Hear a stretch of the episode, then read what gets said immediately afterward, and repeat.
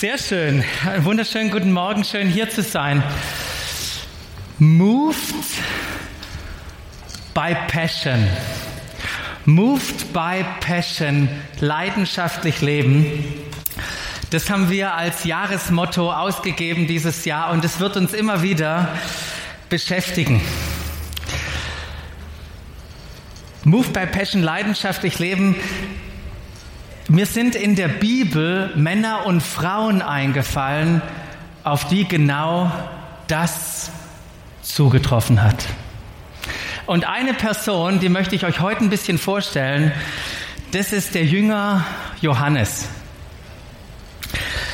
Der Jünger Johannes, der hinterlässt uns nicht, eine, nicht nur eine außerordentliche, außerordentlich spannende Geschichte vom Leben von Jesus mit ganz vielen Zitaten von ihm, sondern berichtet auch von seiner eigenen Geschichte als Jünger.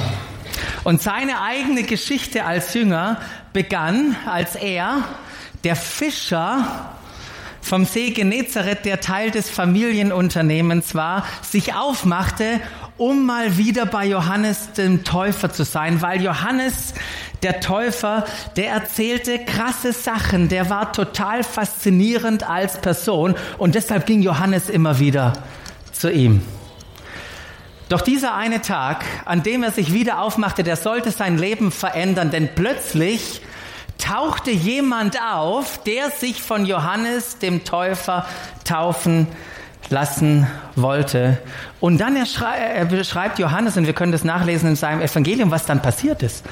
Und was Johannes der Täufer dann alles gesagt hat über den, den er getauft hat. Und hat gesagt, hey, das ist das Opferlamm Gottes, der wird die Sünden der Welt tragen. Hey, ich habe gesehen, wie der Geist Gottes auf ihn herabkam. Er ist wahrhaftig der Sohn Gottes, der Erlöser der Welt. Das hat Johannes alles mitbekommen. Und am nächsten Tag war er natürlich wieder dort. Mit der Hoffnung, vielleicht taucht Jesus wieder auf. Und Jesus ist tatsächlich wieder aufgetaucht und ist dann wieder vom Jordan weggegangen. Johannes hatte diesmal, wahrscheinlich vielleicht auch am nächsten Tag, seinen Kumpel Andreas dabei. Ja, man sucht sich ja immer äh, Kumpels aus, die ähnlich sind wie man selber. Der Andreas war selber der kleine Bruder, beide hatten einen großen Bruder, beide waren Fischer, sind wahrscheinlich zur Schule gegangen zusammen, haben Streiche gemacht in Kapernaum und so weiter. Er hatte ihn dabei. Diese beiden haben Jesus gesehen und waren so fasziniert und, und, und angezogen von Jesus, dass sie ihm nachgelaufen sind. Sie haben ihn heimlich verfolgt. Kannst du dir das vorstellen? Jesus verlässt den Jordan, läuft die Trampelwege, Trampelpfade da ab, immer mal wieder am Gebüsch. Ich war da selber mal, kann mir das gut vorstellen. Und ich meine, Jesus war ja nicht dumm der hat ja gemerkt, was läuft und dachte mal, ja, was machen denn die zwei? Äh, was wollen die? Und auf einmal dreht sich Jesus um und sagt, hey Jungs, ähm, sucht ihr was? Kann, kann, ich euch irgendwie helfen? Und sie sagen, ähm, Rabbi, hm, ähm, äh, uns interessiert einfach, woher du kommst und wo du lebst und, und was du sonst so machst. Und Jesus sagt ganz einfach, wenn das so ist, dann kommt doch mit zu mir nach Haus. Kommt mit zu mir, ich zeige euch, wo ich wohne und wir verbringen den Nachmittag. Und dann heißt es in der Bibel, es war um die vierte Stunde irgendwann am Nachmittag. Und die Jünger waren bei ihm und verbrachten den ganzen Nachmittag und den Abend dort. Und als sie wieder zu Hause waren, da konnten sie nicht anders als ihren Brüdern, zumindest beim Andreas war das der Fall, so wird berichtet. Sie konnten nicht anders als erzählen, du wirst nicht äh, glauben, was wir, wen wir getroffen haben. Wir haben den Messias gesehen. Wir haben den Messias erlebt. Wir waren bei ihm zu Hause. Johannes war total beeindruckt von diesem Rabbi, was übersetzt Meister heißt. Und als Jesus schließlich ihn und andere junge Männer aufforderte, folg mir nach, war das ja selbstverständlich, dass er alles stehen und liegen hat lassen und Jesus nachgefolgt ist.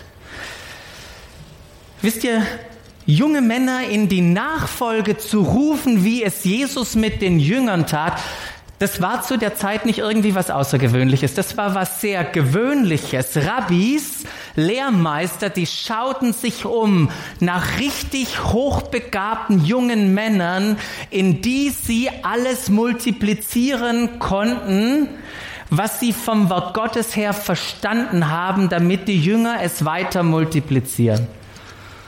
Und so waren diese Rabbis, die sich ja ständig gestritten haben und diskutiert haben, wie jetzt das und das im Alten Testament zu verstehen, die haben die Jünger um sich geschart, um ihre Lehre weiterzugeben. Aber äh, weil Johannes immer noch Fischer war, wissen wir, der wurde nicht berücksichtigt. Der war nicht so hochbegabt. Es hat fürs Fischen gereicht. Und so ist er im Familienbetrieb eingestiegen. Und Fischer wurde seine Berufung. Niemals hätte Johannes es für möglich gehalten, dass ein Rabbi ihn in die Nachfolge ruft.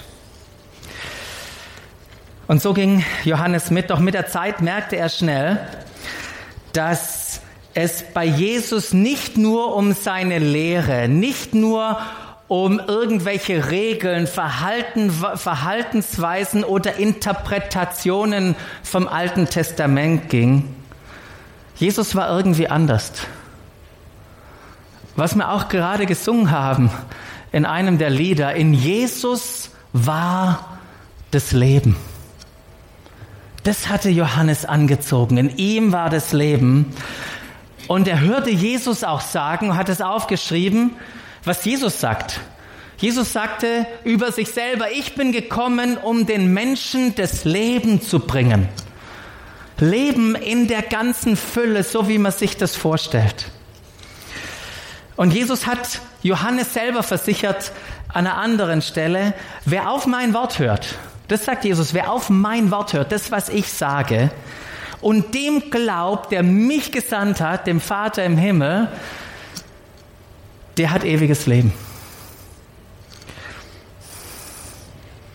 Ist es nicht, ist es nicht krass, was wir hier lesen? Dass Jesus nicht nur rumgelaufen ist und irgendwie unseren Applaus gesucht hat, dass er nicht nur möchte, dass wir über ihn staunen, und voller Bewunderung vor ihn stehen. Es ist gut, dass wir das tun, aber da hört es nicht auf. Jesus hat, kam mit dem Ziel in die Welt, so wie jeder andere Rabbi auch, dass er das, was in ihm war, sich auch in uns multipliziert. Das Leben, das er in sich getragen hat, wollte er in uns weitergeben. Er wollte uns sein Leben schenken.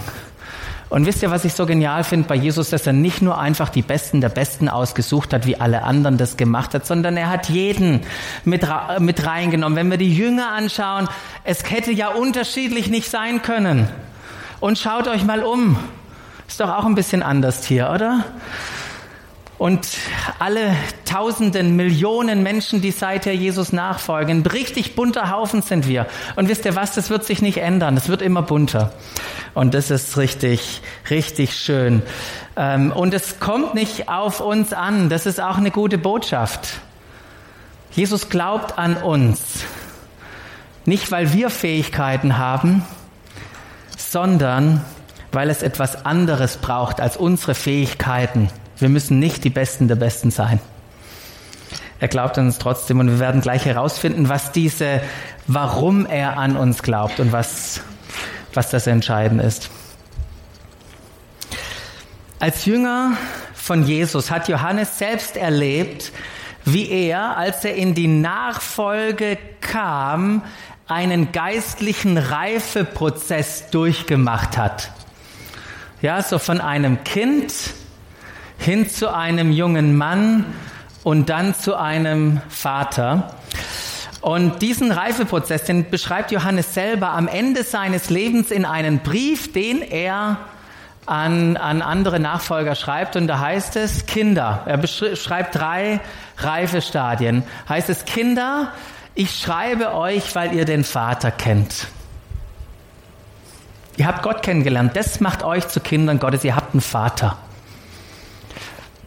Dann schreibt er Väter und sagt, ich schreibe euch, weil ihr den kennt, der von allen Anfang an war. Und jetzt könnten wir viel darüber erzählen.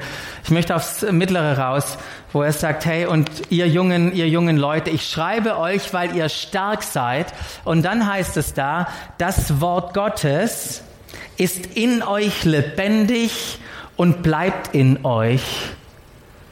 Und ihr habt den Bösen besiegt. Was Johannes hier uns beschreibt, ist, was es, was es braucht, um von einem Kind zu einem jungen Mann, zu einer jungen Frau zu werden. Und er sagt, das, was es braucht, ist die Tatsache, dass das Wort Gottes in uns lebendig wird und bleibt. Das Wort Gottes sich Raum schafft. Ja, und in dieser Weise werden wir im Sieg leben. Die Worte Gottes, dass sie Raum haben. Wisst ihr, die Worte Gottes. Wie hat denn Gott gesprochen? Und da heißt es im Hebräerbrief, viele Male auf verschiedenste Weise sprach Gott in der Vergangenheit durch die Propheten, die das alles schön aufgeschrieben haben.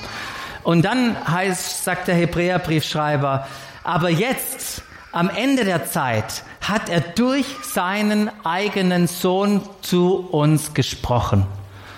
Jesus, Gott hat durch seinen Sohn zu uns gesprochen. Wenn wir Jesus anschauen, dann entdecken wir in ihm alles, was der Vater zu uns sagen möchte. Doch wisst ihr, auf, auf Jesus und auf das, was er gesagt hat, haben die Leute völlig unterschiedlich reagiert.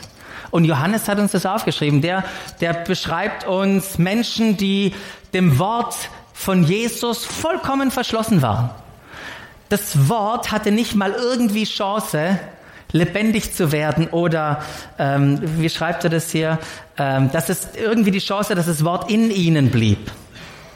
Das war das Einzige. Johannes berichtet uns auch in einem, im Kapitel 6 mal, wie, wie Jesus mal richtig krasse Aussagen macht über sich.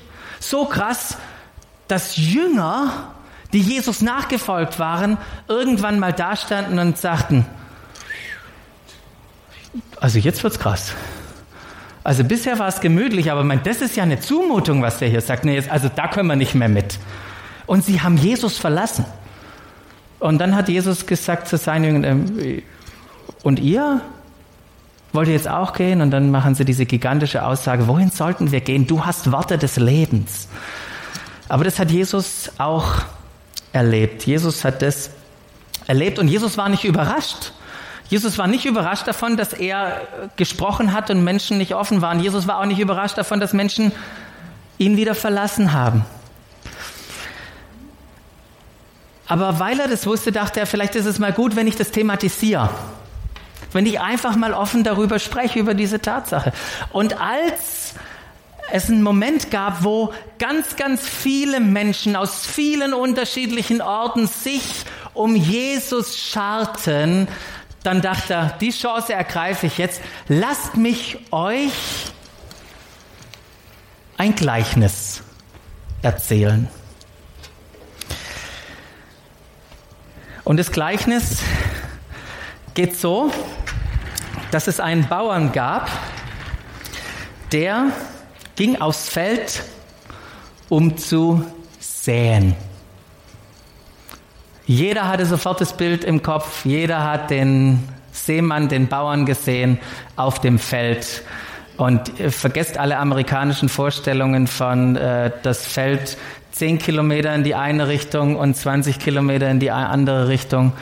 Ähm, versetzt euch mal in dieses interessante Land Israel und da steht der Bauer logischerweise ohne irgendwelche Maschinen, wahrscheinlich mit irgendeinem Umhängebeutel voller Saat, voller Samen drin.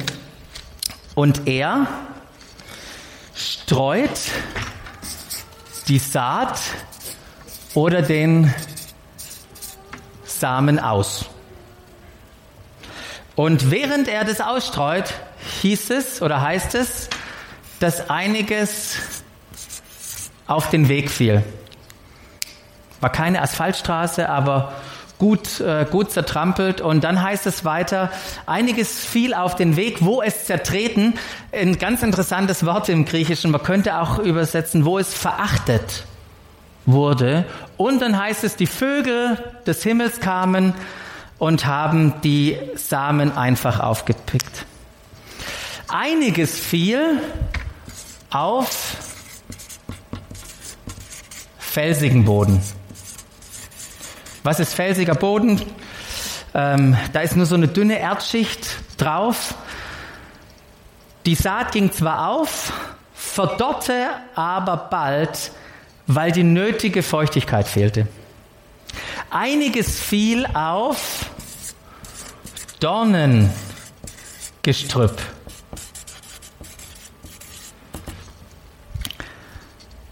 Die Dornbüsche wuchsen mit der Saat in die Höhe und erstickten sie, heißt es da. Und einiges fiel auf guten Boden. Dort ging es auf und brachte hundertfach Frucht. Und spätestens jetzt, als Jesus gesagt hat, es gab hundertfach Frucht, hat er nicht nur die Aufmerksamkeit dazu gehabt, sondern sie schockiert. Was? Hundertfach? Das ist ja krass. Wirklich? Ist das, wie viel Frucht da entstehen kann?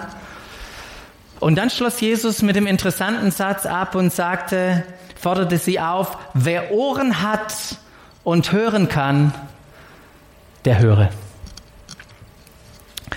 Dieses und andere Gleichnisse finden wir bei Jesus. Aber hast du dich schon mal gefragt, warum Jesus eigentlich Gleichnisse erzählt? Warum macht er das? Wisst ihr, solche Gleichnisse, die illustrieren eine wichtige Botschaft auf eine anschauliche Weise. Geistliche Sachverhalte, Sachverhalte werden auf einen natürlichen Sachverhalt gepackt, damit wir sie besser verstehen und tiefer verinnerlichen. Ich weiß nicht, wer letzten Sonntag da war, aber könnt ihr euch noch an die Geschichte, die der Alan erzählt hat, von seinem Bruder Chavi erinnern? Gigantische Geschichte. Die Details sind gar nicht so wichtig, die Geschichte macht einen Punkt. Jesus schämt sich nicht, uns Brüder zu nennen wissen wir. Und genau so ist es auch mit Gleichnissen. Sie vermitteln einen klaren Punkt. Sie verschleiern die Botschaft nicht. Im Gegenteil, sie versuchen die Botschaft klar zu machen. Und sie fordern eine Entscheidung. Nämlich, das, was ich gehört habe, in die Tat umzusetzen oder nicht. Aber ich muss entscheiden, was ich mit diesem Gleichnis mache. Und wenn ich, wenn ihr Gleichnisse lest, dann seid, geht da ein bisschen vorsichtig ran. Manchmal, wenn wir Gleichnisse lesen und versuchen zu interpretieren, dann deuten wir alles Mögliche hinein. Und ich kann mir vorstellen, dass Jesus manchmal da sitzt und denkt, wow, ich wollte eigentlich nur diesen einen Punkt machen, aber ihr findet noch viel mehr. Und auch Kirchengeschichte, was da Leute schon rein interpretiert haben in dieses Gleichnis. Es ist wichtig, sich an den zu halten, der das Gleichnis auch interpretiert und auslegt. Und in diesem Fall ist es Jesus. Und wenn wir mal nicht wissen, was ein Gleichnis bedeutet, dann möchte ich euch ermutigen, Jesus zu fragen. Weil so haben das die Jünger auch gemacht. Johannes und die anderen elf, die haben gehört, dass dieses Gleichnis und dachten, hm, ich glaube, wir müssen ihn mal fragen, aber damit es nicht ganz so peinlich war, haben sie gewartet, bis die Menge auf der Seite war und dann sind sie zu Jesus gegangen und gesagt, Jesus, können wir dich mal stören? Äh, du hast da gerade was erzählt. Und ähm, bei uns gibt es unterschiedliche Meinungen. Könntest du uns mal helfen, was du mit diesem Gleichnis sagen wolltest? Und Jesus sagt, kommt schon, Jungs ich erzähle euch gleich das Gleiche, aber lasst mich euch noch mal eines sagen. Ich möchte noch mal Folgendes klarstellen. Euch ist von Gott gegeben. Versteht es mal, dass euch von Gott gegeben ist, die Geheimnisse seines Reiches zu verstehen. Den übrigen jedoch, die wo da gerade, ganz viele von denen, die gerade noch rumstanden, werden sie nur in Gleichnissen verkündet. Die sehen nur diese natürliche Seite, denn sie sollen sehen und doch nicht sehen. Sie sollen hören und doch nicht verstehen. Was? Als ich das gelesen habe, war für mich jetzt so Time out. ähm, können, wir, können wir mal kurz anhalten und über das nachdenken, was hier Jesus sagt? Ich weiß nicht, was du da reinliest, aber ich lese irgendwie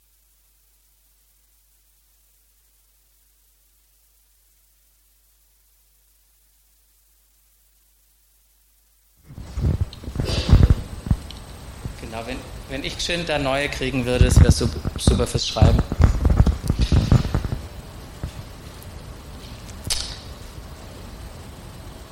Was meint Jesus damit, wenn dieser Satz da steht? Wünscht sich Jesus, dass manche Menschen die geistliche Bedeutung der Gleichnisse nicht verstehen und in Bezug auf Gott irgendwie im Dunkeln stehen bleiben? Ist es das, was sich Jesus hier wünscht? Was er hier sagt. Ich dachte immer, Gott liebt jeden Menschen und möchte, dass jeder in Jesus den Sohn Gottes und damit den Vater erkennt. Alle Jünger oder die zwölf Jünger, die bei Jesus waren, die wussten sofort, dass Jesus hier aus dem Jesaja, aus dem Buch Jesaja zitiert das, was hier in Anführungszeichen steht. In einer interessanten Stelle. Gerade hat sich Jesaja freiwillig gemeldet, wo Gott gesagt hat: oh Mensch, wen soll ich senden? Hat Jesaja gesagt: Okay, sende mich. Und Jesus sendet ihn, äh, Gott sendet ihn.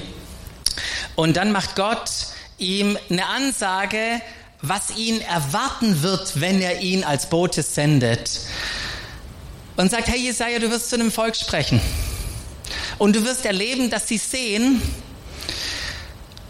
aber es trotzdem nicht sehen. Und du wirst erleben, dass sie es akustisch hören, aber sie verstehen es nicht. Sie kriegen die Dinge nicht zusammen. Das Bild wird nicht für sie klar. Weil wenn man den ganzen Verkündigungsdienst sowohl von Jesaja als auch von Jesus anschaut, dann können wir, dann können wir sagen, dass beide, beide wollten, dass jeder einzelne Mensch Heilung erlebt. Das, was Jesus in seinen Gleichnissen erlebt hat, das war eindeutig und verständlich. Das war die Botschaft von Jesaja auch. Und so wie Jesaja ein Prophet war, war Jesus genauso ein Prophet, der genauso wusste, dass ihn das Gleiche erwarten wird wie Jesaja. Ich werde zu den Leuten sprechen. Nicht jeder wird es wohlwollend annehmen, akzeptieren, sein Leben danach ausrichten. Ich werde Menschen finden. Ich werde zu Menschen sprechen, die sagen, ich bin doch gesund und brauche keinen Arzt. Hinzu kam wahrscheinlich bei Jesaja, dass er immer fortwährend die Botschaft, äh, die Botschaft Gottes verkündet hat, dass die Leute irgendwann taub auf den Ohren waren. Die waren unempfindlich. Ihre Ohren waren schwer, heißt es da, für das, was Gott sagen wollte. Und auch im Deutschen sagen wir mal manchmal, er hat mich einfach nicht gehört. Hat mich einfach nicht gehört. Aber was wir meinen, ist nicht, dass er uns nicht akustisch gehört hat. Das, was wir meinen, ist, dass er nicht zugestimmt hat, dass, dass er nicht richtig zugehört hat, dass er nicht, äh, äh, dass er es nicht verstanden hat und sich nicht nach dem Gehörten ausrichten wollte. Und das kennen alle, die, alle Eltern, die Teenies daheim haben. Und alle Frauen, die Männer daheim haben. Doch wie Eltern bei ihren Kindern und wie jede Frau für ihren Mann das Beste möchte, so möchte, so, moch, so möchte, so wollten, so wollten auch Jesaja und Jesus das Beste für jeden Menschen haben. Und das Beste war, in dieser Beziehung unter der Herrschaft Gottes zu leben. Jungs, kommt mal enger zusammen. Lasst uns mal einen Kreis machen. Ich möchte euch jetzt das Gleichnis erklären. Das Gleichnis bedeutet Folgendes. Die Saat ist das Wort Gottes. Und dann geht es weiter. Also Jungs, die Saat ist das Wort Gottes. Und bei einigen, die es hören, ist es wie mit der Saat, die auf den Weg fällt. Der Teufel kommt und nimmt das Wort wieder aus ihren Herzen weg, so dass sie nicht glauben und daher auch nicht gerettet werden. Der Teufel kommt und nimmt das Wort aus ihren Herzen weg. Das, was hier beschrieben wird,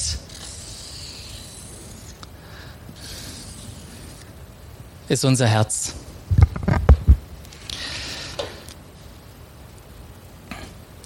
aus dem Herzen weg. Das Herz Cardia ist da das, ist das Wort. Das ist das Zentrum von uns, uns als Menschen. Das ist unser Innerstes. Hier treffen wir Entscheidungen.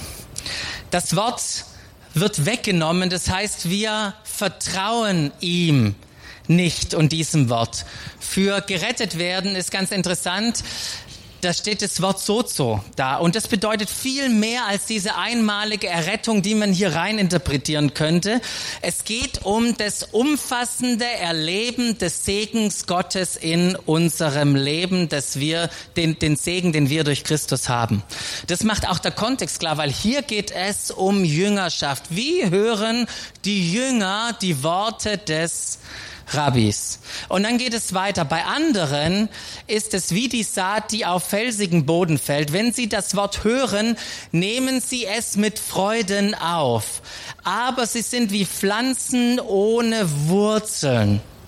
Zunächst glauben sie, doch wenn es zur Zeit der, wenn es eine Zeit der Prüfung gibt oder der Schwierigkeiten, dann wenden sie sich wieder ab. Und dann sagt wieder bei anderen, sagt Jesus, ist es wie mit der Saat, die ins Dorngestrüpp fällt. Sie hören das Wort, doch im Laufe der Zeit wird es von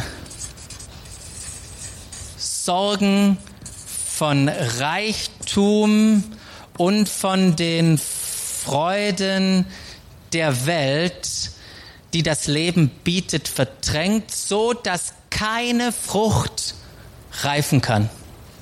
Das ist ganz interessant, dass das Wort, das die Menschen aufnehmen, ist okay, das kommt hier nicht zur Reife.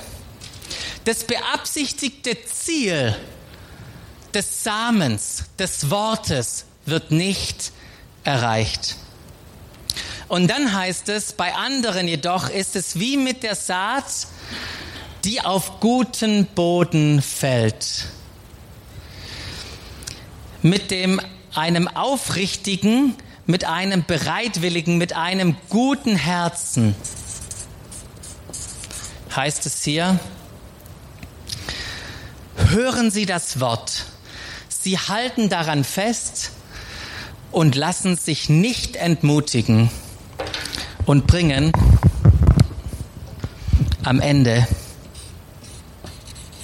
Frucht.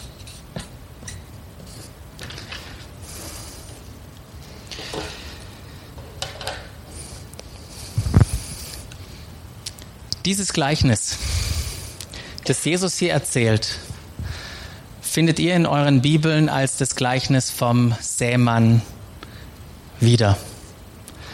Doch nachdem du all das gehört hast hier und nachdem du Jesus gehört hast, wie er es erklärt, wie hättest du eigentlich dieses Gleichnis genannt? Das Gleichnis vielleicht von der Saat oder das Gleichnis von der Ernte? Wisst ihr, wenn wir sowas lesen, der Name, der richtet unseren Fokus ja schon auf, auf eine bestimmte Richtung. Und der Fokus dieses Gleichnisses ist ganz klar.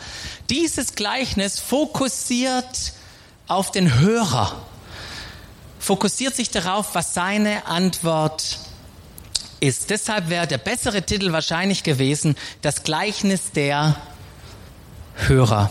Weil in der Grundaussage des Gleichnisses geht es um ein leidenschaftliches Leben. Jemand, der das Wort Gottes von Herzen gerne aufnimmt und es umsetzt in die Tat und dadurch viel Frucht in seinem Leben entsteht. Wisst ihr, Move by Passion, so wie wir das letzte Woche gehört haben, wenn wir diese Wahrheit, das Wort Gottes ergreifen, ja, wir sind Miterben mit Christi und wir leben auch so. Und wir beten auch so und wir nehmen auch unseren Kopf nach oben und laufen so durch die Welt. Oder unsere Feinde zu lieben und denen zu vergeben, die uns Böses tun. Warum? Weil Jesus uns schon alles vergeben hat und denen übrigens auch. Deshalb können wir das machen. Wir können den Armen helfen. Wir können, wir können andere ermutigen. Das alles können wir machen. Mut by Passion. Wir sind eingeladen, unser Leben nach den Prinzipien Gottes zu leben. Die Jünger haben gehört, haben gut gehört. Wisst ihr warum? Weil sie die Sehnsucht hatten. Rede in unser Herz, schreib in unsere Herzen hinein. Wir wollen es aufsaugen und nicht mehr loslassen. Überall, egal wo, wird der gleiche Same gepflanzt. Ein Same möchte wurzeln. Wenn ein Same wurzelt, dann wächst er. Wenn eine Pflanze wächst, dann bringt sie Frucht. Manchmal hundertfach. Und das ist ein Wunder. Das ist ein Wunder, was hier passiert. Wenn Frucht entsteht, ist es ein Wunder. Und wisst ihr, wer das richtig gut weiß? Der Sämann weiß es. Der Sämann weiß es, dass in seiner Hand ein Wunder ist. Und das Einzigste, auf was es ankommt, ist die Frage, auf welchen Boden der Same fällt, der in sich das Wunder trägt. Ein guter Boden ist ein williges Herz, das hört und bereit ist, sich voll und ganz auf Jesus und seine Worte einzulassen. Und deshalb sagt allein, allein schon in den Sprüchen hören wir deshalb daher mehr als alles andere, aber achte auf dein Herz, denn es bestimmt, wie du dein Leben führst. Achte auf dein Herz. Wie wir auf unser Herz achten können, das schauen wir uns nächsten Sonntag an. Ich möchte enden mit einem Gedanken, den wir auch im Buch Jesaja finden.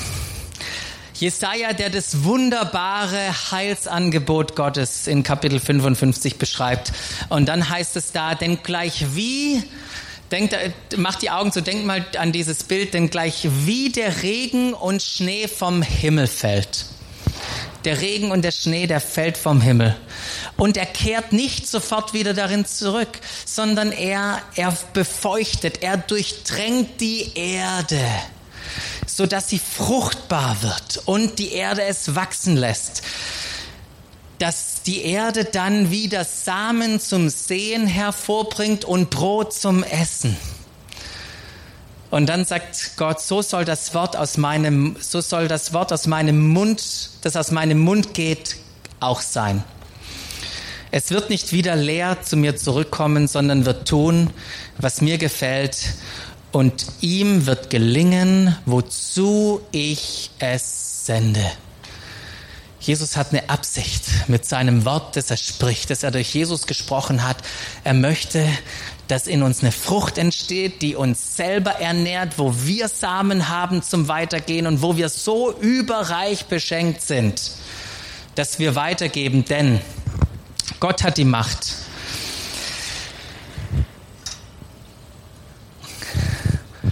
Er hat die Macht, euch mit all seiner Gnade zu überschütten, damit wir in jeder Hinsicht und für jede Zeit alles haben, was wir persönlich und wir als Gemeinde zum Leben brauchen. Aber er möchte uns noch mehr beschenken, damit wir sogar noch auf verschiedenste Weise Gutes tun können. Moved by Passion, leidenschaftlich leben. Das können wir bei dem Leben von Johannes sehen. Und so schreibt er selber, wir haben erkannt, er, er war dabei mit den anderen Jüngern, wir haben erkannt, sagt er, dass Gott uns liebt und haben dieser Liebe unser ganzes Vertrauen geschenkt. Das, was Gott uns in Jesus sag, sagen wollte, das haben wir mit großem Vertrauen, mit Bereitwilligkeit aufgenommen. Und wir haben sein Wort aufgenommen und wir durften erleben, was Gnade ist und wie es sich anfühlt, wenn eine Freude, die nur Gott schenken kann, unser Leben erfüllt. Jesus erzählte Gleichnisse. Und seine Absicht war es, dem Hörer von den Hörern von den Gleichnissen vor eine lebensverändernde Entscheidung zu stellen. Das Gleichnis, das Jesus dir heute Morgen durch mich erzählt hat, fordert dich auf, eine Entscheidung zu treffen in dieser einen Frage. Wie bereitwillig möchtest du seine Worte aufnehmen? Wie bereitwillig möchtest du seine Worte aufnehmen? Aufnehmen.